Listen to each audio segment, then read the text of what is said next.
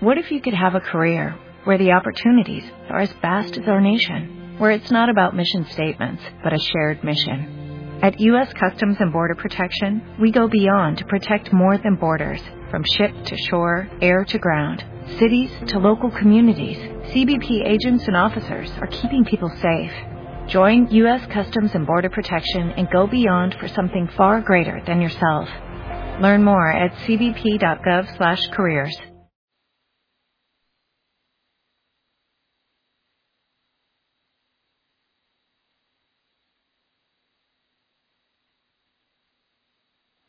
Sí, listo. Buenas noches.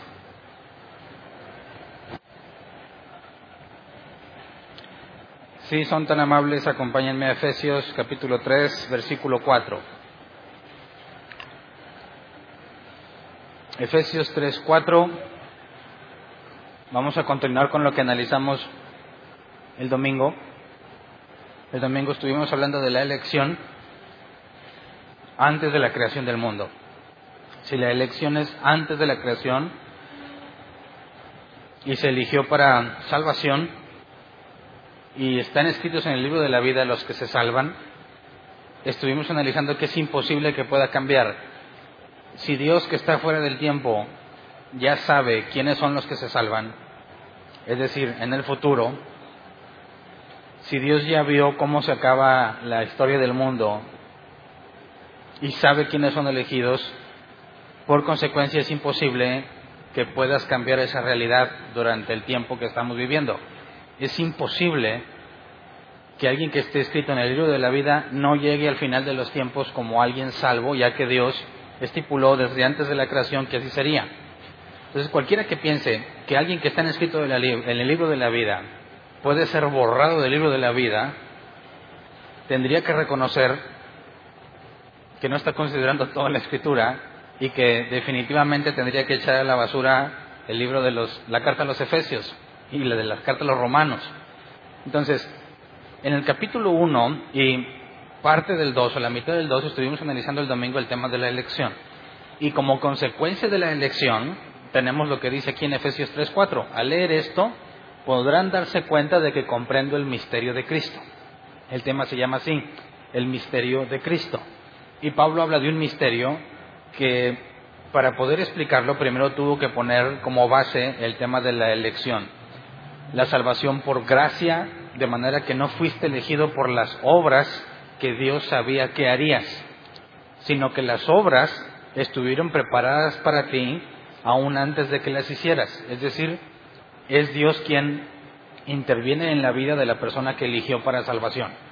Entonces, considerando esta situación de la elección antes de la creación del mundo, cuando Jesús viene y manifiesta una serie de cosas que vamos a analizar, Pablo concluye que hubo algo oculto desde el principio de la creación hasta el día en que Jesús resucitó y que nadie lo sabía. Leamos Efesios 3 del 1 al 5. Dice, por esta razón yo, Pablo, prisionero de Cristo Jesús por el bien de ustedes, los gentiles, me arrodillo en oración sin duda se han enterado del plan de la gracia de Dios que Él me encomendó para ustedes, es decir, el misterio que me dio a conocer por revelación, como ya les escribí brevemente. Al leer esto podrán darse cuenta de que comprendo el misterio de Cristo. Este misterio que en otras generaciones no se les dio a conocer a los seres humanos, ahora se les ha revelado por el Espíritu a los santos apóstoles y profetas de Dios. Entonces Pablo dice que esto no se le reveló a las generaciones anteriores. Y esto ya es un choque muy fuerte contra los judíos que no reconocen al Nuevo Testamento como, escritura, inspirada por Dios. Cuando ellos leen este tipo de cosas dicen, ¿por qué Dios no nos revelaría, si nosotros fuéramos los judíos, ¿por qué Dios no nos reveló nada de esto? ¿Por qué lo mantuvo oculto? ¿Por qué razón tendría que ocultar esta información si somos su pueblo escogido, no?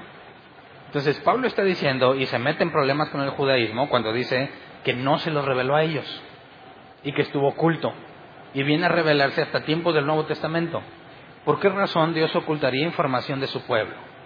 El Viejo Testamento, lo que es los cinco libros de Moisés y todos los profetas, hablan de muchas cosas que Dios dijo, pero pareciera que nunca hablaron sobre la muerte y la resurrección de Jesús. Pareciera que lo que el Nuevo Testamento dice no tiene nada que ver con lo que el Viejo Testamento dice. Entonces, Pablo está diciendo que estuvo oculto a las generaciones, pero luego va un poco más allá. Leamos del 8 al 11. Dice, aunque soy el más insignificante de todos los santos, recibí esta gracia de predicar a las naciones las incalculables riquezas de Cristo y de hacer entender a todos la realización del plan de Dios, el misterio que desde los tiempos eternos se mantuvo oculto en Dios, creador de todas las cosas. El fin de todo esto es que la sabiduría de Dios, en toda su diversidad, se dé a conocer ahora, por medio de la Iglesia, a los poderes y autoridades en las regiones celestiales, conforme a su eterno propósito realizado en Cristo Jesús nuestro Señor. Entonces, Pablo dice que estuvo oculto y nos dice que era a fin de que la sabiduría de Dios, por medio de la iglesia, se dé a conocer a los ángeles. ¿Verdad? Lo mantuvo oculto para dar a conocer su sabiduría a los ángeles. ¿Qué tiene que ver esto con el tema de la elección que nos estuvo hablando en los primeros dos capítulos? Pablo nos está diciendo que ahora la iglesia tiene la tarea no nada más de darle a conocer a los hombres, que es lo que dice antes del versículo 8, sino también de darlo a conocer a los ángeles. El misterio que estaba oculto también tenía el propósito de que fuese revelado a los ángeles para que los ángeles entendieran la sabiduría de Dios. ¿Por qué razón Dios está interesado en que los ángeles conozcan la sabiduría de Dios? Y sobre todo, ¿por qué la iglesia tendría que dárselo a conocer a los ángeles? Además de los humanos, con la predicación del Evangelio, también a los ángeles. Y Efesios nos lleva, de cierta forma, a este tema espiritual que más adelante vamos a ver, sobre la armadura de Dios y la lucha contra príncipes y potestades y todo ese tipo de cosas, y analizaremos la guerra espiritual, pero por lo pronto nos dice que los ángeles se van a dar cuenta de la sabiduría de Dios por medio de la iglesia. Y esto es interesante porque entonces los ángeles no saben todo y no saben el futuro, ¿verdad? No pueden saber lo que iba a pasar porque también para ellos estaba oculto. Entonces cuando Satanás hizo todo lo que pudo por matar a Jesús, ¿estaba consciente del misterio de Cristo? No, porque estuvo, según Pablo, oculto hasta la resurrección de Jesús. Entonces lo que Satanás hizo con Jesús, lo hizo ignorando el misterio de Cristo. Esto resuelve una pregunta. Si Satanás sabe que crucificar a Jesús va a traer salvación a todas las naciones, ¿lo hubiese crucificado? No. Entonces, ¿por qué razón Satanás hace todo el esfuerzo por tentarlo, por matarlo? Si pensamos que él ya sabía lo que iba a pasar, no tiene ningún sentido que lo haga. La única forma de entender por qué Satanás en lugar de evitar la crucifixión y evitar la predicación del Evangelio desde la raíz, hace todo lo posible por matar a Jesús, nos dice Pablo, porque estaba oculto aún para ellos. Pero quisiera que eso lo analizáramos al final, para primero entender cuál es el misterio de Cristo con detalle y luego poder entender qué referencia hace hacia los ángeles. Entonces, vamos desde Efesios 1, 15 al 23, para enfocarnos primero en entender el misterio de Cristo porque Pablo lo explica desde el capítulo 1. Intencionalmente me brinqué esto, la, reunión pasada, para analizarlo con detalle en esta ocasión. Así que dice el versículo 15, por eso yo, por mi parte, desde que me enteré de la fe que tienen en el Señor Jesús y del amor que demuestran por todos los santos, no he dejado de dar gracias por ustedes al recordarlos en mis oraciones. Pido que el Dios de nuestro Señor Jesucristo, el Padre glorioso, les dé el espíritu de sabiduría y de revelación para que lo conozcan mejor Pausa. ¿Cuál es este espíritu de sabiduría y de revelación? ¿Es así como que el espíritu de temor? ¿Y nomás que este es de sabiduría y hay otro de revelación? ¿O cuál es el espíritu de sabiduría y revelación? Para empezar, recuerda que Jesús dijo que el Espíritu Santo nos diría todo lo que oiga del Padre. Si hay una revelación para nosotros, hijos de Dios, si algo se nos ha de revelar es lo que el Padre diga. ¿Quién es el encargado de decirnos lo que el Padre dice? el Espíritu Santo. Entonces, ¿quién es el Espíritu de sabiduría y de revelación? Por eso la NBI pone Espíritu con mayúscula. Está hablando del Espíritu Santo, no de un Espíritu que por ahí anda, que lo tienes o no y que es diferente al Espíritu Santo. El Espíritu de sabiduría y de revelación es el Espíritu Santo. Así que no hay por qué pedir un Espíritu aparte del que ya tenemos, ¿verdad? Es el Espíritu Santo y Pablo está diciendo a los Efesios, oro para que Dios les dé ese Espíritu, para que lo conozcan mejor. Dice, pido también que les sean iluminados los ojos del corazón, para que sepan a qué esperanza Él los ha llamado, cuál es la riqueza de su gloriosa, gloriosa perdón, herencia entre los santos, y cuán incomparable es la grandeza de su poder a favor de los que creemos. Aquí la palabra corazón hace referencia al hombre interior, cardia, mente, hombre interior. Y dice que quiere que se te iluminen los ojos de tu mente, que puedas comprender por qué es tan grande lo que Jesús nos da. Versículo 19. Eh, y cuán incomparable es la grandeza de su poder a favor de los que creemos. Ese poder es la fuerza grandiosa y eficaz que Dios ejerció en Cristo cuando lo resucitó entre los muertos y lo sentó a su derecha en las regiones celestiales. Pausa. Fíjate, el poder de Dios está a favor de los que creen. Y con ese poder, ese mismo poder, Dios resucitó a Jesús entre los muertos. Así que, si ese poder que tiene, o digamos que tiene la capacidad de resucitar a Jesús y darle un cuerpo nuevo, actúa en nuestro favor, ¿a qué se refiere que actúa en nuestro favor? En que nos va a dar riquezas, bienestar, paz, ¿en qué actúa? En lo que la Biblia dice, que el que empezó la buena, buena obra en nosotros, la perfeccionará y llegaremos a la estatura del varón perfecto. La santidad es un proceso gradual y cada vez, con las experiencias y las situaciones que vivimos, debemos parecernos cada vez más a Jesús. El Espíritu Santo es el que se encarga de que los santos perseveren. Así que es el poder de Dios, el mismo que levantó a Jesús, el que está trabajando en nosotros para que se cumpla el propósito de la elección. Entonces, ¿quién podría derrotar ese poder? ¿Quién podría interponerse entre semejante poder como para arrebatarte de las manos de Dios? Nadie. ¿Quién me arrebatará de las manos de Dios? Nadie. ¿Quién me separará del amor de Cristo? Eso lo dijo Pablo. Ni lo alto, ni lo profundo, nada, nada te puede separar del amor de Dios. Así que la confianza que tenemos en Dios indica o radica en que semejante poder no puede ser detenido por nada, ni siquiera por ti mismo. Entonces, no hay forma de que si Dios te ha elegido, no hay forma humana ni creada que pueda detener a semejante poder. Y por eso se hace el énfasis. Ese poder es la fuerza grandiosa y eficaz que Dios ejerció en Cristo cuando lo resucitó de entre los muertos y lo sentó a su derecha en las regiones celestiales, muy por encima de todo gobierno y autoridad, poder y dominio y de cualquier otro nombre que se invoque, no solo en este mundo, sino también en el venidero. Dios sometió todas las cosas al dominio de Cristo y lo dio como cabeza a toda la iglesia. Esta que es su cuerpo es la plenitud de aquel que lo llena todo por completo. Entonces, ha sido mucho énfasis en el gran poder que está a nuestro favor y de Jesús como persona en quien tenemos todos los beneficios. Si entiendes la elección, vimos que todo es en Jesús. Nos eligió en Jesús, nos amó en Jesús y en Jesús vamos a resucitar con un cuerpo nuevo. Es la tarea de Jesús, de los que el Padre me da, su voluntad es que no pierda yo ninguno y que lo resucite en el día postrero. Entonces, lo que Pablo está diciendo a los Efesios es que él ora para que puedan comprender la enorme riqueza que hemos recibido en Jesús.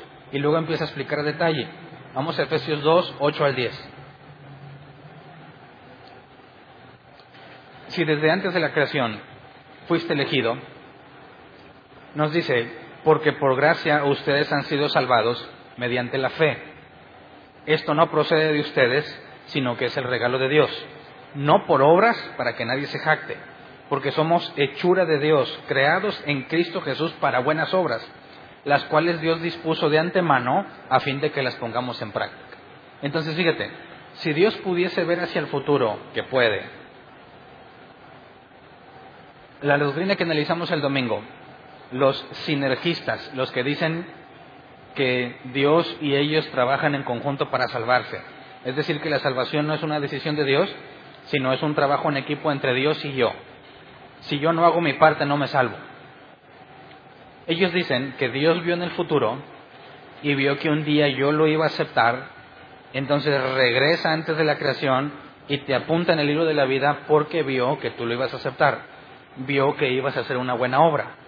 Según este pasaje dice que las obras buenas que podamos hacer ya estaban dispuestas de antemano. Así que si Dios ve el futuro y me ve, haciendo algo bueno, eso es algo bueno ya estaba predestinado que lo hiciera. No sé si me explico. No fue que Dios vio el futuro, vio, se dio cuenta que hice algo bueno, como entregarme a Él, y entonces me apunto en el libro de la vida, sino que las cosas buenas que lleguemos a hacer no fluyen de nosotros porque somos gente corrupta, sino que estaban preparadas por Dios para que las hiciéramos. De manera que las cosas buenas que hacemos no son mérito nuestro. Siervos inútiles somos. Solo hicimos lo que se nos pidió.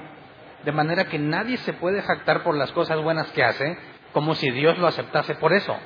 Sino que las cosas buenas que llegamos a hacer fueron ordenadas por Dios desde antes para que las hiciéramos en favor de nosotros o en favor de cualquier otro a quien le hablemos de la escritura o seamos el medio que Dios haya usado para alcanzarlos. Así que no es posible que por medio de mis acciones yo pueda ser elegido para salvación porque es por medio de gracia.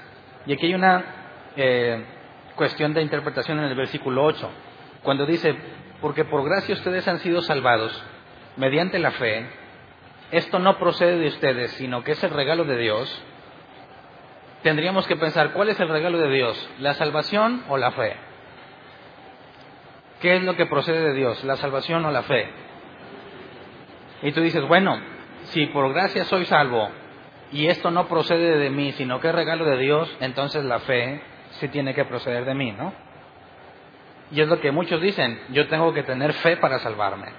La salvación es gratis, ese es un regalo, pero la fe no, ¿verdad?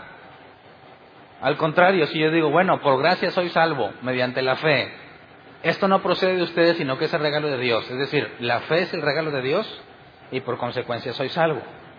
Entonces, para que una persona tenga fe, ¿qué se requiere? ¿Que Dios le dé la fe o que Él genere esa fe? ¿Me explico? ¿Cuál será? Dejemos que la Biblia nos responda. Filipenses 1:29. Porque a ustedes se les ha concedido no solo creer en Cristo, sino también sufrir por Él. Entonces, ¿la fe es un regalo o no? Porque a ustedes se les ha concedido no solo creer en Cristo, sino también sufrir por Él. Entonces la fe es un regalo, ¿verdad? Cuando dice, regresémonos a Efesios 2.8, porque por gracia ustedes han sido salvados mediante la fe, esto no procede de ustedes, sino que es el regalo de Dios. Según Filipenses 1, la fe es un regalo de Dios. Se nos concede. De manera que queda derribada la idea de que yo tengo que tener fe para salvarme, generarla. Es imposible que yo la genere. Es un regalo que Dios te da. Así que no hay ningún ser humano que pueda tener fe en Dios si no la ha recibido de Él. ¿Me explico? Entonces la salvación es gratis, es un regalo también, bueno, dice que es por gracia. Y lo que es por gracia implica que no hay mérito. Entonces, tanto la salvación como la fe son un regalo de Dios. Por eso no tratamos de convencer a nadie de que venga el Evangelio. Por eso no tenemos eh, música cuando se acaba la predicación que te mueva a que vengas y pases y hagas un compromiso o que quieras hacer una oración. Por eso no tenemos un show de luces que te motive.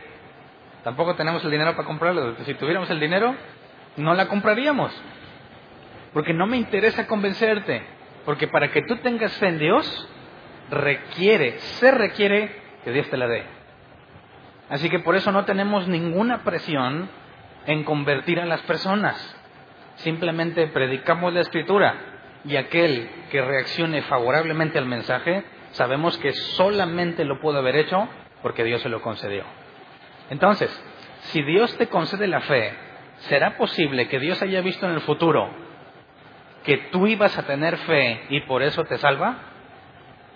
Claro que sería imposible, porque para que una persona tenga fe, Dios se la tuvo que dar. Así que lo primero que Dios determinó es que un día yo tendría fe en Él. Y por medio de esa fe me salvo. No necesito ver el futuro a ver si Hernán iba a aceptar o no. Dijo, Hernán, tal día y tal hora le voy a dar fe.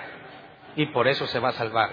De manera que es la voluntad de Dios en la elección, no las cosas que tú hubieses decidido o las combinaciones posibles que te hubieran llevado a aceptar a Jesús en tu corazón, ¿verdad? Como si te pidiera permiso. ¿A quién le ha pedido permiso a Dios para darle fe? ¿A quién Dios le dijo, Hernán, tengo un plan maravilloso para tu vida, solamente tienes que creer en mí? No, simplemente dijo, ya, es tiempo, ya iba Hernán a los pies de Jesús. Ahí está el ejemplo de Pablo.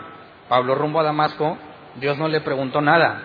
Se le aparece y lo somete, porque Dios quiso, por su misericordia. Y es lo mejor que nos puede pasar, ¿verdad? Así que tanto la salvación como la fe son un regalo de Dios. Y es imposible que tú la generes, porque si Dios te lo concede, tú no puedes decir, de ahora en adelante voy a tener fe. Pues podrás tener fe con una definición distinta a la de la Escritura. Para que sea la fe bíblica, Dios te la concede. ¿Me explico? Entonces, versículo 10, somos hechura de Dios, creados en Cristo Jesús para buenas obras no es que vio el futuro, sino que te hizo para esas obras. Todo está de acuerdo al propósito que Dios ha establecido en tu vida. Por eso, aunque Pablo, rumbo a Damasco, se topó con Jesús, Pablo después hemos leído que dijo, desde el vientre de mi madre me eligió. Pablo llegó a la conclusión de que él no estaba buscando a Jesús y sin embargo vino a los pies de Jesús porque Dios lo había elegido desde antes de nacer.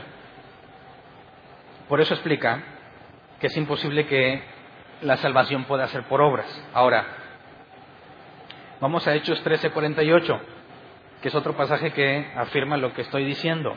Hechos 13:48 dice, al oír esto, los gentiles se alegraron y celebraron la palabra del Señor y creyeron todos los que estaban destinados a la vida eterna.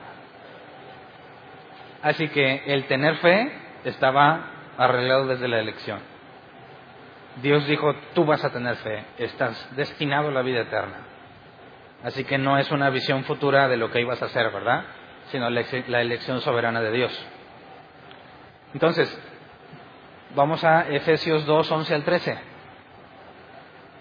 Si por gracia eres salvo y las buenas obras que llegues a hacer estaban ordenadas para que las hicieras y estabas destinado a creer en la vida eterna, antes de la fundación del mundo, llegamos a esta conclusión. Por lo tanto, recuerden ustedes los gentiles de nacimiento, y aquí estamos todos nosotros, los que son llamados incircuncisos por aquellos que se llaman de la circuncisión, la cual se hace en el cuerpo por mano humana. Pausa. Si tú te topas a un judío ortodoxo, él te va a decir, y te lo digo por experiencia, que es imposible que Dios pueda hablar contigo. Que es imposible que si tú estudias la Biblia, por tu cuenta, es imposible que vayas a entenderla. Necesitas que un judío te lleve a Dios. Y no cualquier judío. Tiene que ser un judío autorizado. Y si no tienes a la mano un judío autorizado, es inútil lo que tú quieras hacer en la escritura, porque nadie puede llegar a Dios si no es por medio de un judío autorizado. Y este tipo de discriminación era mucho mayor en aquel entonces. Así que si tú tratas de hablar, obviamente no creo que todos los judíos ortodoxos sean así, ¿verdad? Pero si tú tratas de decirle a alguien, no, pues es que yo he entendido esto de parte de Dios, te van a preguntar quién te enseñó. No, pues yo solo. No, hombre, estás bien mal. Estás completamente errado. Es imposible que tú puedas aprender de Dios si no tienes a un judío que te enseñe. Así que pongamos en contexto, los que son llamados incircuncisos, es decir, aquellos que es imposible que se acerquen a Dios porque no hay un pacto de Dios con nosotros. El pacto Dios lo hizo con los israelitas y nada más. Y nosotros no tenemos ninguna especie de pacto con Dios y somos enemigos de Dios.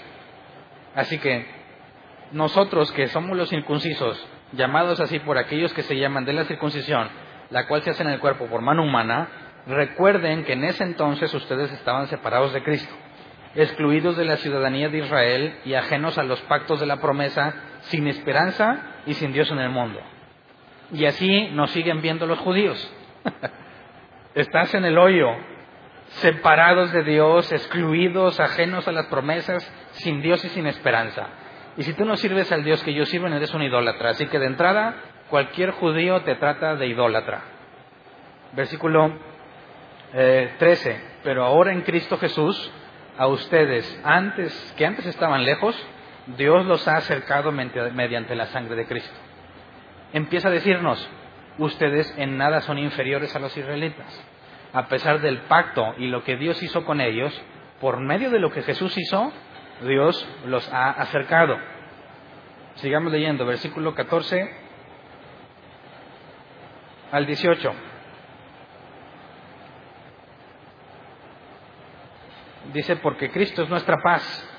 De los dos pueblos ha hecho uno solo, derribando mediante su sacrificio el muro de enemistad que nos separaba. Pausa. De los dos pueblos ha hecho uno. Y el muro de enemistad que nos separaba fue derribado. ¿Cuál muro es ese? No encontré la foto y no tuve chance de buscarla, pero hace tiempo les traje un modelo del templo de Jerusalén. No sé quién lo recuerde. Y en una parte donde tú veías donde estaban los atrios, vimos que había una, una división. La parte donde los gentiles podían entrar y a partir de ese muro ya no podían accesar los gentiles, solamente los judíos. Y eh, históricamente sabemos que en ese muro había muchos señalamientos de que de, a partir de ahí en adelante ninguno que fuera gentil podía pasar. Lo que está diciendo Pablo aquí es que ese muro que impedía que entraras al templo, ¿por qué sería importante entrar en el templo? Porque ¿quién se supone que está en el lugar santísimo? Dios, ¿verdad? Entonces, fíjate, si yo era gentil y quería entrar a donde está Dios, yo tenía un muro que no me permitía avanzar más allá del atrio. Si eras un judío de veras, podías entrar a la parte donde entran los judíos y al lugar santo. No, nada más. Si eres un sacerdote puedes entrar al lugar santo. Y si eras el sumo sacerdote, una vez al año podías entrar al lugar santísimo. Es decir, solo una persona en todo el mundo a la vez podía entrar al lugar santísimo una vez al año. Pudiese relacionarse con Dios directamente. Lo que está empezando a explicar Pablo es, primero, el muro en el atrio lo derribó. Eso implicaría que podemos ir más adentro, ¿verdad? Pero no tanto como un sacerdote. Luego dice versículo 15, pues anuló la ley con sus mandamientos y requisitos. Esto lo hizo para crear en sí mismo de los dos pueblos una nueva humanidad al hacer la paz para reconciliar con Dios a ambos en un solo cuerpo mediante la cruz por la que dio muerte la enemistad. Cuando dice que anuló la ley, Jesús dijo que no venía a abrogar la ley sino a cumplirla. Cuando hemos hablado de ese tema, sabemos que la ley permanece para siempre, pero la ceremonial no. Y en la ley ceremonial, donde se, se hacen los sacrificios y todo ese tipo de cosas, ya no aplica porque era la imagen de lo que sucedería estando en Cristo, no tengo por qué degollar a un animal, a pesar de que no hay templo ahorita para hacerlo. Supongamos que hubiese templo y que se pudiese hacer. Si alguno está en Cristo, no necesita hacer ese tipo de sacrificios porque en Cristo obtuvimos el perdón de pecados. Entonces lo que dice es que, aunque nosotros se nos permitiera entrar, sigue habiendo reglamentos en la ley de Moisés que impedían que cualquier persona común y corriente pudiese acercarse a Dios. Esa, esa ley ceremonial queda eliminada por medio de la cruz, por medio de Jesús. Entonces, dice el versículo 17, Él vino y proclamó para paz a ustedes que estaban lejos y paz a los que estaban cerca, pues por medio de Él tenemos acceso al Padre por un mismo Espíritu.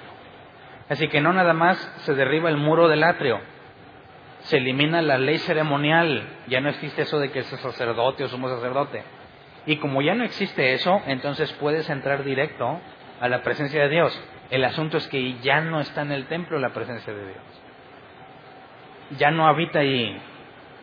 De hecho, no hay templo, ¿verdad? No ha podido ser reconstruido, aunque los judíos quieren reconstruirlo. Es más, el arca ya estaba desaparecida, ¿verdad? El arca se perdió. Desde cuando regresó del exilio Jerusalén ya no hubo noticias del arca. Se seguían oficiando sacrificios en el, en el templo. Cuando es destruido el templo 40 años después de que Jesús muere, ya ni siquiera se pueden hacer los sacrificios. Si Dios hubiese establecido que solamente puedes estar en paz con Él por medio de los sacrificios, ¿por qué Dios no ha erigido el templo de nuevo? ¿Verdad? porque no hay templo. Y si no hay templo y no puedes cumplir con los sacrificios de paz, ¿qué pasa con la relación de, Dios con el pueblo? Estarían obviamente peleados, no habría reconciliación. Entonces, ¿qué medio estará usando Dios que no edifica el templo nuevamente para que se ofrezcan sacrificios, para que la ley de Moisés se siga cumpliendo? Dios, por lo que vemos, no tiene ningún interés en restaurar esas cosas. Se ha enfocado en llamar a los gentiles. Y dice aquí el versículo 17, Él vino y proclamó paz a ustedes que estaban lejos y paz a los que estaban cerca. Y aquí Pablo está citando a Isaías. Vamos a Isaías 57, 16 al 21. Isaías 57, 16 al 21 dice, mi litigio no será eterno, ni estaré siempre enojado, porque ante mí desfallecerán todos los seres vivientes que he creado. La codicia de mi pueblo es irritable por perversa en mi enojo lo he castigado, le he dado la espalda, pero él prefirió seguir sus obstinados caminos. He visto sus caminos, pero lo sanaré, lo guiaré y lo colmaré de consuelo. Y a los que lloran por él les haré proclamar esta alabanza. Paz a los que están lejos y paz a los que están cerca, yo los sanaré, dice el Señor. Pero los malvados son como el mar agitado, que no puede calmarse, cuyas olas arrojan fango y lodo. No hay paz para los malvados, dice mi Dios. Entonces Pablo cuando lee este esta profecía, Dios habla de que va a restaurar a su pueblo, a los que están lejos y a los que están cerca. Le va a dar paz a los que están lejos y a los que están cerca. Y Pablo dice, ¿quiénes son los que están lejos? Los gentiles. ¿Por qué? ¿Por qué saca la idea de que si aquí no menciona para nada a los gentiles, ¿por qué Pablo dice o de dónde se sacó que nosotros somos los que están lejos? Por eso primero explicó la elección cuando Dios eligió, eligió solamente a los, a los judíos,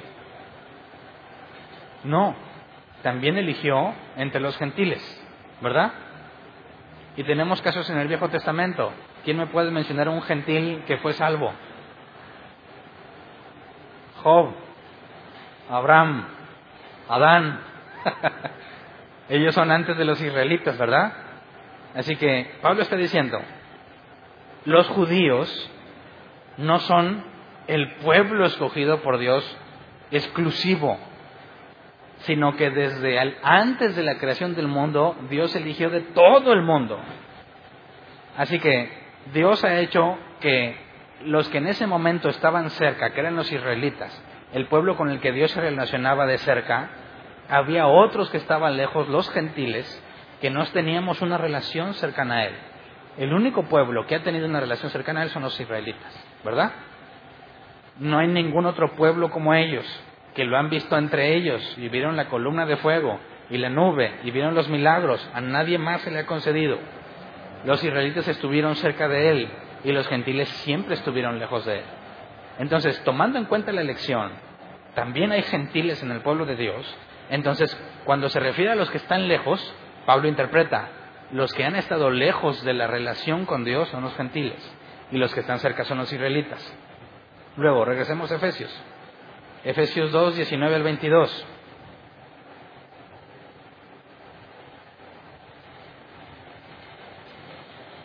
Dice, por lo tanto, ustedes ya no son extraños ni extranjeros, sino conciudadanos de los santos y miembros de la familia de Dios, edificados sobre el fundamento de los apóstoles y los profetas, siendo Cristo Jesús mismo la piedra angular en él todo el edificio bien armado se va levantando para llegar a ser un templo santo en el Señor.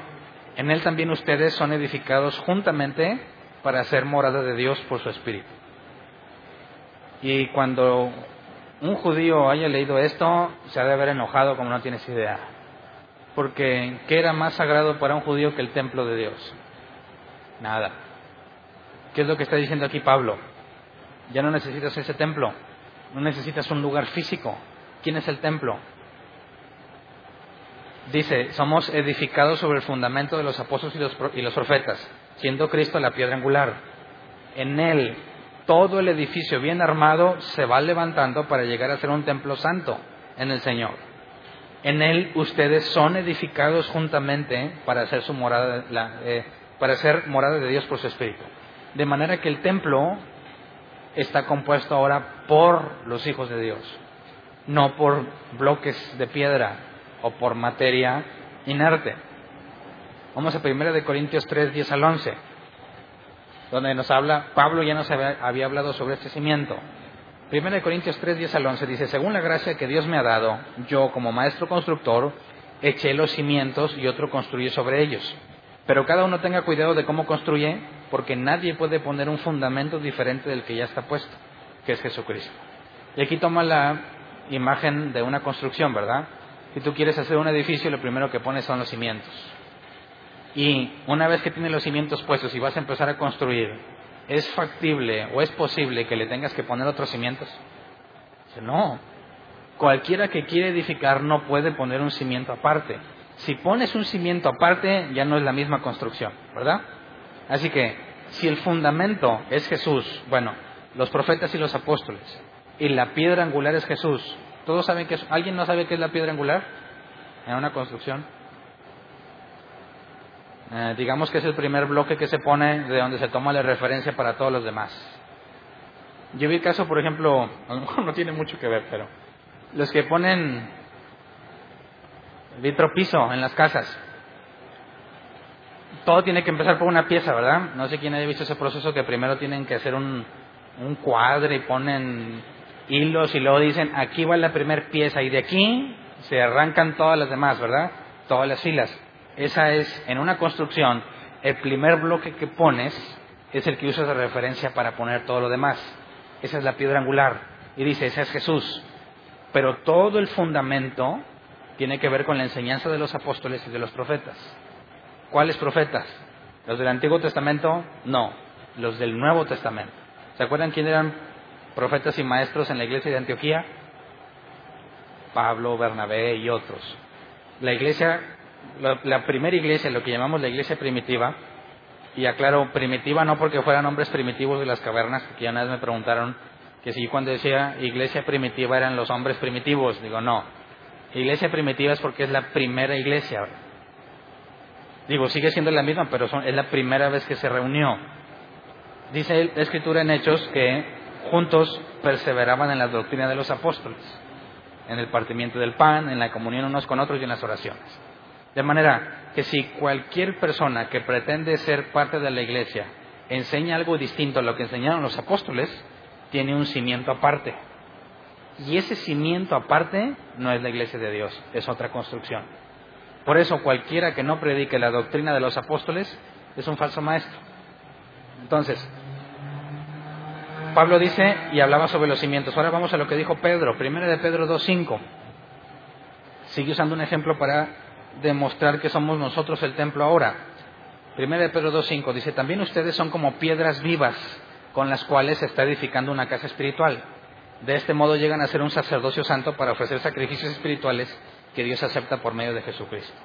Y toma la analogía del templo. En lugar de templo ofrecer sacrificios, es la iglesia quienes son las piedras vivas, donde hacemos sacrificios espirituales que Dios acepta. Cuando nos negamos a nosotros mismos, nos ofrecemos como un sacrificio. No hacemos lo que nosotros queremos, sino lo que, lo que Dios quiere. Entonces, esto provocaba un disgusto enorme para todo aquel que consideraba sagrado el templo de Jerusalén, porque está quitándole todo mérito y toda importancia y dice, Dios ya no está ahí, ahora Dios está en la iglesia. Y si tú quieres ser parte de la iglesia, tienes que asegurarte de estar bajo el mismo fundamento. Si tu fundamento es otro, no eres de la iglesia de Jesús. Es imposible que una construcción tenga dos fundamentos. Entonces, los que ahora dicen y aseguran que son apóstoles, ¿Se apegan a la enseñanza de quién?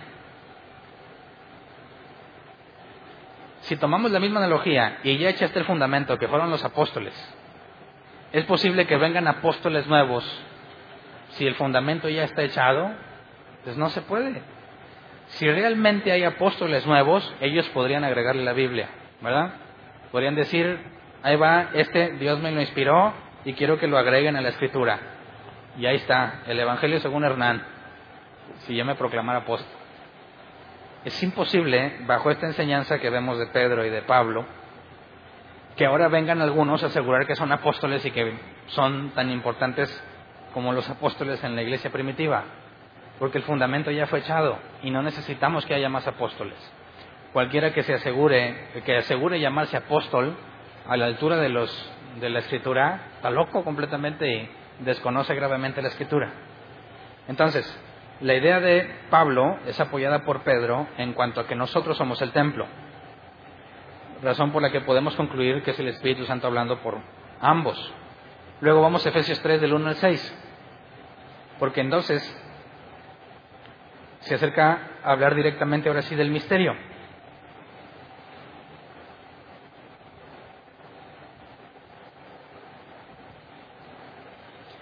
Efesios 3 del 1 al 6. Por esta razón yo, Pablo, prisionero de Cristo Jesús por el bien de ustedes, los gentiles, me arrodillo en oración. Pausa. ¿Cómo podría ser que Pablo está encarcelado para el beneficio de los gentiles? ¿En qué les beneficiaba que estuviera encarcelado? ¿Alguien se beneficiaría de que Pablo estuviera en la cárcel? Al contrario, ¿no? Sería perjudicial porque él no podría seguir enseñando. Lo que dice aquí, prisionero de Cristo Jesús por el bien de ustedes, no significa que su prisión sea para mi bien, sino debido al bien que Pablo buscó con los gentiles. Por andar predicando el Evangelio entre los gentiles, los judíos procuraban matarlo y lo entregaron o tuvieron que salvarlo de que lo mataran los romanos y llegó hasta Roma. ¿Se acuerdan cuando analizamos el libro de los Hechos? ¿Cómo es que estaba encarcelado? Leamos Hechos 28 al 16. Dice, acuérdense que esto lo está escribiendo desde Roma. Dice, cuando llegamos a Roma, a Pablo se le permitió tener su domicilio particular con un soldado que lo custodiara. Así que estaba prisionero, pero no en un calabozo, ¿verdad? Sino en una casa particular que él rentaba. Digamos el versículo 30. Durante dos años completos permaneció Pablo en la casa que tenía alquilada y recibía a todos los que iban a ver. Entonces lo encerraron o lo tenían prisionero, pero con privilegios, ¿verdad? Estaba en una casa y aceptaba visitas. Desde aquí, desde esta estancia de dos años, fue cuando escribió la carta a los Efesios. Quitemos la pausa, regresemos a Efesios 3, versículo 2 al 6. Sin duda, se han enterado del plan de la gracia de Dios que Él me encomendó para ustedes, es decir, el misterio que me dio a conocer por revelación, como ya les escribí brevemente. Al leer esto podrán darse cuenta de que comprendo el misterio de Cristo. Pausa. Dice, hablando un judío como Pablo, a los gentiles, dice, al leer esto podrán darse cuenta de que comprendo el misterio de Cristo. Es decir, la lucha estaba entre gentiles y judíos, ¿verdad? Y los judíos le decían a los gentiles tienen que circuncidarse. Y luego viene un judío que es Pablo y les dice que no, que nosotros somos el templo y que en Cristo somos un solo pueblo y que somos tenemos las mismas promesas que los judíos en cuanto a la redención. Así que dice, al leer esto podrán darse cuenta de que comprendo el misterio de Cristo. Viendo que Pablo es judío y lo que enseña tan contradictorio a lo que los judíos hacen, se seguramente entienden que comprendo este misterio. Versículo 5, este misterio, que en otras generaciones no se les dio a conocer a los seres humanos, ahora se les ha revelado por el Espíritu a los santos apóstoles y profetas de Dios. Es decir, que los gentiles son, junto con Israel, beneficiarios de la misma herencia miembros de un mismo cuerpo y participantes igualmente de la promesa en Cristo Jesús mediante el Evangelio. Entonces, ¿cuál era el misterio? Que no solo los judíos son elegidos, sino los gentiles, y que somos un solo pueblo. Y esto es bien importante porque yo he visto y he escuchado a muchos cristianos enamorados de los judíos, que los ven como superiores, y que les quieren mandar dinero, ¿verdad? Y que quieren apoyar para que reconstruyan el templo. Dime si un cristiano que quiere reconstruir el templo de Israel no contradice gravemente lo que estamos leyendo en Efesios. ¿Qué clase de cristiano? Bueno, qué profundidad de la ignorancia que quieran apoyar a que reconstruyan el templo, porque es el templo de Jerusalén, cuando nosotros somos el templo de Dios. ¿Me explico? ¿A qué nivel de ignorancia tienen que llegar? ¿Qué tanto desconocen la escritura que nunca han leído Efesios? Que dicen, sí, a Israel, oremos por el pueblo de Dios. ¿Qué están diciendo de sí mismos? Se excluyen del pueblo de Dios, ¿verdad? Apoyemos para que reconstruyan el templo. ¿Por qué crees que quieren reconstruir el templo? Para seguir con la ley de Moisés. Y si quieren seguir con la ley de Moisés, ¿A quién declaran falso? A Jesús, porque un cristiano querría ayudarles a tal cosa. ¿Verdad? Por ahí algo que se llama Operación Éxodo, que creo que de eso se trata. Y dices, qué barbaridad, no deberían llamarse cristianos, definitivamente. Así que el misterio de Cristo parece que está oculto para ellos también, ¿verdad? Estuvo oculto por las generaciones, fue revelado al resucitar Cristo y decirles, vayan y prediquen el Evangelio a toda criatura. De manera que ya no nada más a Jerusalén y a los judíos, sino a cualquier persona en el mundo. Desde ese momento queda en evidencia que hubo un cambio drástico en lo que Dios estaba haciendo. En ese momento se revela el misterio y les tomó tiempo darse cuenta que estuvo oculto todo ese tiempo porque ninguno que lea solamente el Antiguo Testamento pensaría en lo que Pablo nos está diciendo. Ahora, ¿significa que no estaba en Escritura? ¿Significa que Dios nunca lo inscribió y nunca mencionó nada al respecto? Si es así, pues qué trampa. Porque cualquiera puede decir, aquí les, aquí les va el otro misterio que ni el Nuevo Testamento sabía. ¿Verdad? Yo también puedo sacar uno nuevo y asegurar como Pablo que este es por revelación y que estuvo oculto hasta el día de hoy. Sería muy conveniente decir entonces que me lo reveló el Espíritu. ¿Y por qué no está en la Escritura? Porque estaba oculto. Pues así cualquiera puede inventar lo que quiera, ¿no? Y es lo que los judíos dicen de nosotros. Pues se inventaron el Nuevo Testamento y dicen que nunca nadie sabía, pues eso me confirma que son unos mentirosos. Es imposible que Dios no lo haya revelado antes. Entonces, ¿a qué, qué significa con que estaba oculto?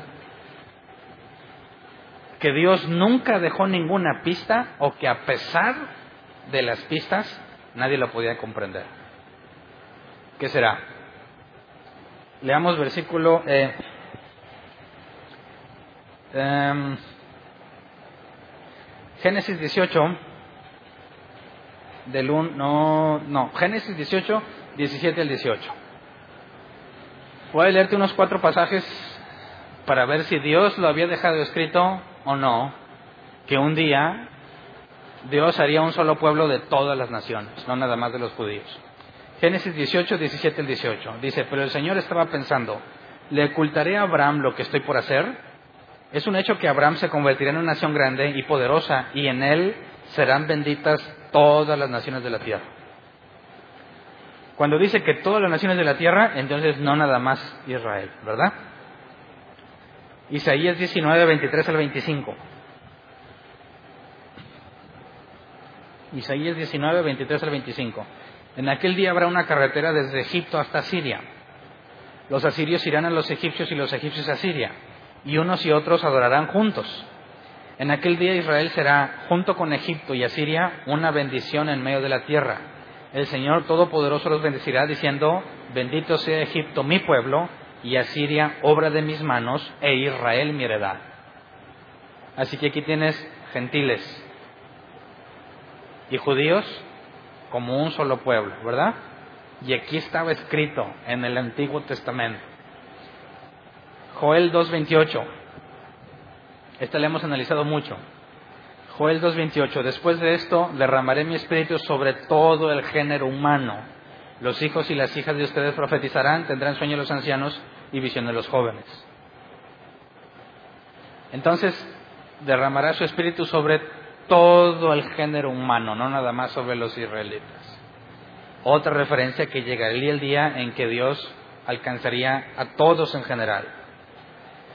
Y luego leamos los de la boca de Pablo, Hechos 26, 22 al 23. Hechos 26, 22 al 23 dice, pero Dios me ha ayudado hasta hoy y así me mantengo firme testificando grandes y pequeños. No he dicho sino lo que los profetas y Moisés ya dijeron que sucedería, que el Cristo padecería y que siendo el primero en resucitar, proclamaría la luz a su propio pueblo y a los gentiles. De manera que tenemos aquí Pablo diciendo claramente que él no lo está inventando, sino que ya estaba escrito. Por eso, cuando dice que estuvo oculto, tendríamos que acordarnos de lo que Dios le dijo a Daniel. Sella las palabras de este libro, ¿verdad? será comprendido hasta el final de los tiempos. De manera que cuando alguien lo lea no lo va a comprender, aunque lo lea. Esa es la manera en que Dios oculta las cosas. Aquí estaba escrito y ya lo leímos y hay muchísimas más referencias, pero considere que estas serán unas suficientes para demostrar que no es una invención del Nuevo Testamento, sino que también estaba registrado en el Viejo Testamento. Por eso es imposible que por medio de la ley de Moisés alguien se salve, porque primero estaban las promesas de bendición a las naciones antes de que se diera la ley de Moisés. Regresemos a Efesios, Efesios 3, 7 al 11. Dice, de este Evangelio llegué a ser servidor como regalo que Dios, por su gracia, me dio conforme a su poder eficaz. Aunque soy el más insignificante de todos los santos, recibí esta gracia de predicar a las naciones las incalculables riquezas de Cristo y de hacer entender a todos la realización del plan de Dios, el misterio que desde los tiempos eternos se mantuvo oculto en Dios, creador de todas las cosas. El fin de todo esto es que la sabiduría de Dios en toda su diversidad se dé a conocer ahora por medio de la Iglesia a los poderes y autoridades en las regiones celestiales, conforme a su eterno propósito realizado en Cristo Jesús nuestro Señor. Entonces, se lo ocultó a los israelitas por malo, lo mantuvo oculto para evitar que la gente se salvara, dice que lo mantuvo oculto para que su sabiduría se manifestara por medio de la iglesia a los seres celestiales. De manera que no era el objetivo para los humanos, sino para los seres celestiales. Y aquí se pone raro, ¿no? Es por qué razón querría Dios hacerle ver su sabiduría a los ángeles por medio de la iglesia. Y quisiera que fuéramos a Lucas 15:10, porque Jesús habló sobre algo que los ángeles hacen cuando un pecador se arrepiente en la tierra. Y en los tiempos de Jesús está predicando sobre lo que vendría y la iglesia que dejaría formada. Y se les digo que asimismo se alegra Dios con sus ángeles por un pecador que se arrepiente. Pero leámoslo en la versión 60, que es una traducción literal en este caso. Dice, así os digo que hay gozo delante de los ángeles de Dios por un pecador que se arrepiente. ¿Por qué se gozan los ángeles entonces? ¿Qué están haciendo los ángeles constantemente entonces cuando ven a la tierra? Por decirlo de esa manera. ¿En dónde van a ver la sabiduría de Dios? En la iglesia. Y cuando un pecador se arrepiente se llenan de alegría. ¿Por qué? Porque cuando un pecador se arrepiente, es lo que Pablo dice, la riqueza incalculable que nos ha dado Cristo. Si la fe es un regalo y un pecador se arrepiente, ¿qué provocó que se arrepintiera? Dios. De manera que la alegría viene de que alguien que estaba destinado a destrucción, Dios decide salvarlo. Y cuando voltea a ver a la iglesia, ¿de qué habla la iglesia? ¿Y qué es lo que pasa en la iglesia? Son puros pecadores arrepentidos, ¿sí o no? Entonces los ángeles ven la sabiduría de Dios en la iglesia como gente completamente apartada de Dios, lejos de las promesas de Moisés, sin tener nada que ver con Dios, de repente, cuando ni los ángeles lo esperan, Dios lo transforma para salvación y hay alegría. Y están viendo cómo Dios hace las cosas en el mundo para salvar al mundo, cosas que los ángeles no pueden prever y no pueden saber quién es el que sigue en salvarse, en arrepentirse.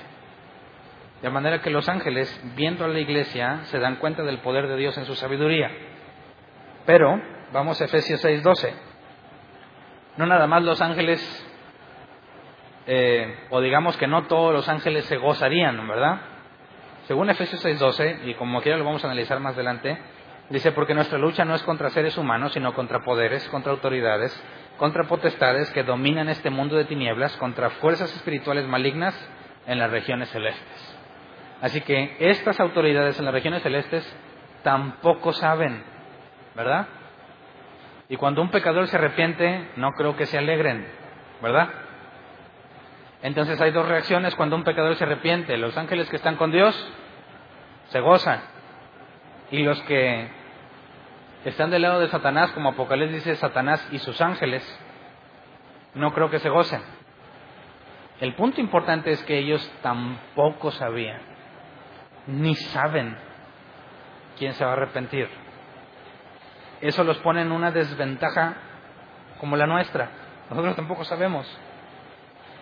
El único que tiene control absoluto de eso es Dios y Él va llamando a como Él quiere, según su propósito antes de la creación del mundo.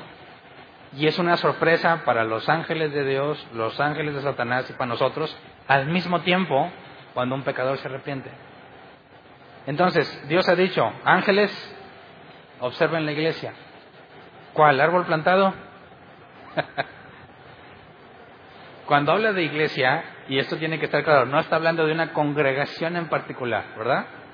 Está hablando de la iglesia de Jesús en todo el mundo. ¿Quiénes son la iglesia? Todos los elegidos, ¿verdad? Todos los elegidos, en donde quiera que estén en el mundo. Cuando voltean a ver a la iglesia, no necesariamente esta congregación, aunque yo quiero pensar que aquí todos son hijos de Dios, ¿verdad? Le doy el beneficio de la duda. Entonces, cuando voltea a ver acá y ven a toda esta bola de pecadores arrepentidos, ya se gozaron hace rato por nosotros, ¿no? Y siguen buscando y viendo cómo personas se van agregando, cómo pecadores se siguen arrepintiendo por lo que Dios hace. Y ellos aprenden de la sabiduría de Dios. ¿Cómo es que una persona libremente viene a los pies de Jesús cuando es enemigo de Dios?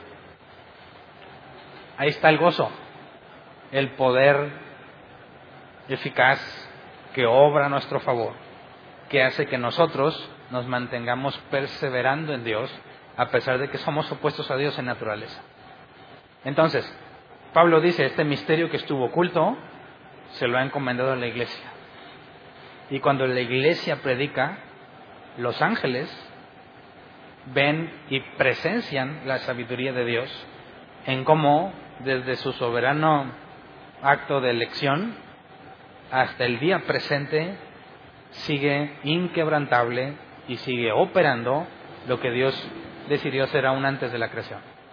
Entonces, cuando analicemos las guerras espirituales y toda esa cosa que muchos cristianos siguen haciendo, tenemos que tener en mente que están limitados en cuanto a conocimiento también, ¿verdad? Porque hay cristianos que dicen, no, cuando ores, no ores en voz alta, porque Satanás te oye. Y algunos más espirituales dicen, bueno, Señor, en esta hora declaramos que hay una encriptación de mis oraciones, de manera que Satanás no las puede entender cuando van de allá para acá, y de aquí para allá y de allá para acá. Y ya con eso como que Satanás dijo, oigo como que Hernán dice algo, pero no lo entiendo porque acaban de encriptar la comunicación. Por sacan cada cosa que cuando entiendes que son seres limitados, aunque están en las regiones celestes, no saben lo que Dios va a hacer. Desconocen el futuro. No saben si vas a pecar o no, pero le hacen su lucha. Y de eso hablaremos porque la Biblia da información clara para analizar bíblicamente la guerra espiritual desde el plano bíblico y descartar tantas doctrinas que hay entre la iglesia que no tienen nada que ver con la escritura. Entonces, regresemos para empezar a terminar Efesios 3, 12 al 13, las conclusiones de Pablo en este capítulo 3. En él, hablando de Jesús, mediante la fe, disfrutamos de libertad y confianza para acercarnos a Dios. Así que les pido que no se desanimen a causa de lo que sufro por ustedes, ya que esos sufrimientos míos son para ustedes un honor. Pero quisiera resaltar el versículo 12. En Él, mediante la fe, que ya vimos que es un regalo que Dios te da, disfrutamos de libertad y confianza para acercarnos a Dios. No necesitas ir a un lugar físico para estar con Dios. No necesitas una construcción para decir, esta es la casa de Dios, ¿verdad? ¿Cómo te atreves a entrar así a la casa de Dios? soy la casa de Dios, junto con ustedes. Y para accesar a donde está Dios, simplemente es hablar con Él. Cosa que jamás un judío que pretenda vivir bajo la ley de Moisés podrá hacer. ¿Verdad? Es imposible para ellos pensar que pueden relacionarse con Dios. Tienen que hacer un montón de cosas para poder llegar y ellos juran que solamente el sumo sacerdote pudiese entrar si hubiera templo. Pero nosotros, como actividad diaria, podemos estar ante la presencia de Dios con plena confianza de que por medio de Jesús somos aceptados, a pesar de lo que somos, ¿verdad? Así que, ¿qué prefieres? ¿Vivir en aquellos tiempos o vivir en estos? Ver el templo, decir, ah, mira la nube, ahí está la presencia o tener evidencia de Dios dentro de ti? ¿Qué será más? ¿Cuál será el mayor milagro? ¿Ver la columna de fuego o tener el Espíritu Santo? Muchos prefieren ver la columna de fuego. Señor, baja y manifiéstate. Dices, ¿por qué? Si se supone que está aquí. ¿Cómo le pides una manifestación? O sea, ¿qué, ¿qué onda dentro de ti? ¿Estás solo o qué? Vamos a hacer que la presencia baje. Pues ¿a qué hora se te fue? ¿Me explico? Y si la presencia no está en ti, no eres hijo de Dios, ¿para qué quieres que baje? Te va a consumir. ¿Te das cuenta de las ironías de los cristianos? Si es que se les puede llamar cristianos. No tienen ningún caso de decir, vamos a venir y aquí adorar para que Dios baje. Dios no se ha apartado de ti en ningún momento ni cuando estabas pecando. Así que no, que no pretendas que por una canción vas a hacer que venga si está contigo en todo momento. ¿Verdad? Así que Pablo concluye el capítulo 3, porque en el 4 empiezan los principios prácticos, del 1 al 3 estamos analizando qué es doctrina, pero del 4 en adelante empiezan los asuntos de la vida cotidiana del creyente. Dice, ya que explicó la elección, ya que explicó la incalculable riqueza que necesitamos en Jesús, ya que explicó que somos un solo pueblo, desde antes de la fundación del mundo, Dios ya tiene elegidos a todos de manera que no hay dos pueblos, es uno solo. Y tenemos acceso a Dios, dice Efesios 3, 14 al 21. Por esta razón, me arrodillo delante del Padre, de quien recibe nombre toda familia en el cielo y en la tierra. Le pido que, por medio del Espíritu y con el poder que procede de sus gloriosas riquezas, los fortalezca, los a ustedes en lo íntimo de su ser para que por fe Cristo habite en sus corazones. Y pido que, arraigados y cementados en amor, puedan comprender, junto con todos los santos, cuán ancho y largo, alto y profundo es el amor de Cristo. En fin, que conozcan ese amor que sobrepasa nuestro conocimiento para que sean llenos de la plenitud de Dios. Al que puede hacer muchísimo más que todo lo que podamos imaginar o pedir, por el poder que obra eficazmente en nosotros, a Él sea la gloria en la Iglesia y en Cristo Jesús, por todas las generaciones, por los siglos de los siglos. Amén. En pocas palabras está diciendo, dense cuenta, oro para que se den cuenta de lo, de lo que Jesús ha hecho por nosotros y de lo incalculable de su riqueza. Mientras más comprendamos quién es Jesús y lo que por nosotros hizo, más humillados debiéramos estar ante Él. Y por consecuencia, más pecadores nos encontramos, ¿sí o no?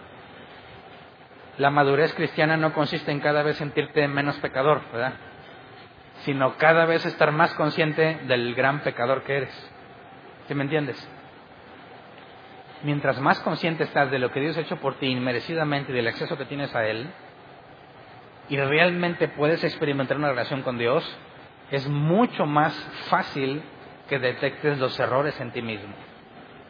Mientras más alejado estás de este asunto de Dios y conocer, conocerlo mediante la escritura, te ves limpio, te ves con la luz apagada. Mientras más cerca estás de la luz verdadera, más en evidencia queda tu mugrero.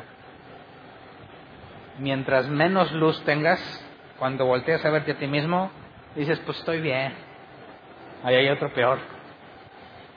Así que un cristiano maduro no es el que se siente más, no es el que se siente menos pecador, el cristiano maduro es el que está más consciente de lo pecador que es. Por consecuencia, mientras más maduro eres, más humilde eres. Mientras menos maduro eres, más arrogante y egoísta eres. Todo aquel que dice, yo como hijo de Dios declaro ahora que las puertas abren en mi favor, esa es una oración de humillación o de autoexaltación. Autoexaltación, lo que deja en manifiesto su enorme ignorancia de quién es Dios y que no sabe con quién está hablando, a quién pretende darle órdenes, ¿verdad? Así que no hagas el oso, ¿verdad? cuando una persona ora, cuando una persona vive, te das cuenta que tanto conoce a Dios. Y cuando mientras más crema leches, créeme que más quedas en evidencia. Así que entendamos esto. Todos somos iguales a los ojos de Dios, ¿verdad? aunque tengamos más responsabilidades unos que otros, según la madurez, según lo que se nos ha dado, Dios dice que al que más le da, más le demanda. Así que si entre nosotros hay pastores, evangelistas, maestros, aunque son distintos los niveles de responsabilidad, el valor de la persona es exactamente el mismo. Y cualquiera a quien se le otorgue responsabilidad y empiece a despegarse del suelo refleja la ignorancia profunda que tiene de quién es Dios y demuestra que está descalificado para servir en la iglesia. Porque el primer requisito para la iglesia es ser creyente y ser maduro. Mientras más maduro eres, más consciente estás de tu pecado. Así que personas a las que se les entregue responsabilidad, indiscutiblemente tienen que ser humildes. No es compatible la arrogancia con el creyente. Es posible que los nuevos, los que van empezando, sientan arrogancia porque Dios les abre el entendimiento y a lo mejor, como todos hemos pasado por ahí, se te hace fácil decir quién está bien y quién está mal y compararte porque estás nuevo, ¿verdad? Por eso la Biblia dice que no pongas a servir a un neófito, porque caerá en el mismo pecado que el diablo. El maduro se sabe pecado. Y cuando se le entrega una responsabilidad, jamás se va a jactar como si la mereciera. Al contrario, diría como Pablo, hay de mí si no predico el Evangelio. Por su infinita misericordia me concede porque no lo merezco. Y entonces identificas al que está capacitado. Entonces, tú que entiendes la Biblia, ¿cómo vas a tratar al que entiende menos que tú? ¿Mm? Aún por Facebook, ¿verdad? Te puedes sentir el iluminado, el que más sabe. Debe ser el más humilde. Mientras más sabes de la Biblia, más humilde vas a ser. Y debemos de ser congruentes con nuestro trato a los demás, ¿verdad? Si nos topamos con esos cristianos que se andan peleando con los demonios y atan y desatan y prosperidad, no los maltrates. Así estabas tú. Y Dios te tuvo paciencia. Nada ganas de decir, tú estás mal y no sabes de la Biblia. Mira, si a ti te hubieran tratado así, no estarías aquí. ¿Verdad? Dios no te regañó, Dios te hizo entender. Y eso es lo único que los puede sacar del error. Así que de nada sirve tratar de convencerlos o demostrarles que están mal. Lo único que podemos hacer es tratar de explicar la escritura lo más claro posible por si Dios les concede entender. Y es lo más que podemos hacer. ¿Verdad? Porque ellos quizás pecan de forma más abierta que tú, pero tú y yo seguimos pecando, ¿no? Más escondido quizás, menos visible, pero seguimos pecando. Así que no hay jerarquías, no somos más que nadie, somos todos iguales y debemos de ser congruentes con lo que estamos aprendiendo, ¿ok? Vamos a ponernos de pie. Si alguien anduvo apoyando para que construyeran el templo de Jerusalén, pídale, pídale perdón a Dios hoy mismo y cancele la promesa que hizo de enviar dinero, porque hay unos que hacen esas promesas, porque estarías contradiciendo gravemente el Evangelio. Y oremos para que esa oración que Pablo hace por los, los de Efeso o los Efesios, que también Dios nos la conceda a nosotros, que cada vez podamos entender cuán alto, ancho y profundo es el amor de Cristo. ¿Ok? Vamos a orar, Señor. Eh, te damos gracias y te pedimos que nos concedas la misericordia que le concediste a Pablo cuando dice que se considera el más insignificante entre los santos, entre los creyentes. Sabemos que eso refleja la relación cercana que tiene a ti, la luz que tiene cerca de él para poder ver todos los defectos que tenía como persona. Enséñanos a no falsificar ese sentimiento, sino que genuinamente sepamos lo poco, nada que merecemos de tu parte, y cuando tú nos encomiendes algo, una responsabilidad, podamos decir exactamente lo que Pablo dijo en el mismo sentido. Somos los menos preparados, los más insignificantes comparado con el cargo que hemos recibido, la responsabilidad que se nos ha entregado. Enséñanos a, portarnos de manera congruente con todos aquellos que aún no han entendido, que no les has abierto el entendimiento. No queremos ser como fariseos confrontando a los gentiles, sino como iguales personas pecadoras que necesitan de un Salvador. Enséñanos a vernos entre nosotros y verlos a ellos con el mismo lente con el que tú nos ves personas que tienen una enorme necesidad de ti, Señor. Concédenos hablar con paciencia, concédenos sabiduría a la hora de hablar para no tratar de probarles que están mal, sino que podamos hacer nuestro mejor esfuerzo por explicar de la manera más clara posible lo que la Escritura dice, por si tú quieres hacer la obra en ellos para que entiendan. Señor, si nos hemos portado de forma incorrecta, Si alguno entre nosotros sentía que los israelitas eran más que nosotros, si alguno quiso ayudar para que se reconstruyera el templo, ten misericordia de nuestras vidas y perdónanos, Señor, porque locamente hicimos. En nuestra ignorancia no sabíamos que estábamos negando todo lo que tú hiciste en la cruz y que inconscientemente estábamos declarando que tú moriste porque realmente eres un loco que merecía morir. Así que Señor, permítenos ser congruentes entre lo que hemos aprendido de ti, que si te llamamos Señor, podamos reflejarlo ante los demás, que realmente somos tus siervos y que no se nos olvide bajo ninguna circunstancia que todos somos iguales y que siervos inútiles somos porque solo hemos hecho lo que tú nos has pedido, Señor. A ti sea la gloria y la honra en todo lo que hacemos, Señor, de acuerdo a tu voluntad. Gracias. Amén. ¿No te encantaría tener 100 dólares extra en tu bolsillo? Haz que un experto bilingüe de TurboTax declare tus impuestos para el 31 de marzo y obtén 100 dólares de vuelta al instante. Porque no importa cuáles hayan sido tus logros del año pasado, TurboTax hace que cuenten. Obtén 100 dólares de vuelta y tus impuestos con 100% de precisión. Solo con Intuit TurboTax. Debes declarar para el 31 de marzo. Crédito solo aplicable al costo de la presentación federal con TurboTax Full Service. Oferta sujeta a cambios o cancelación en cualquier momento.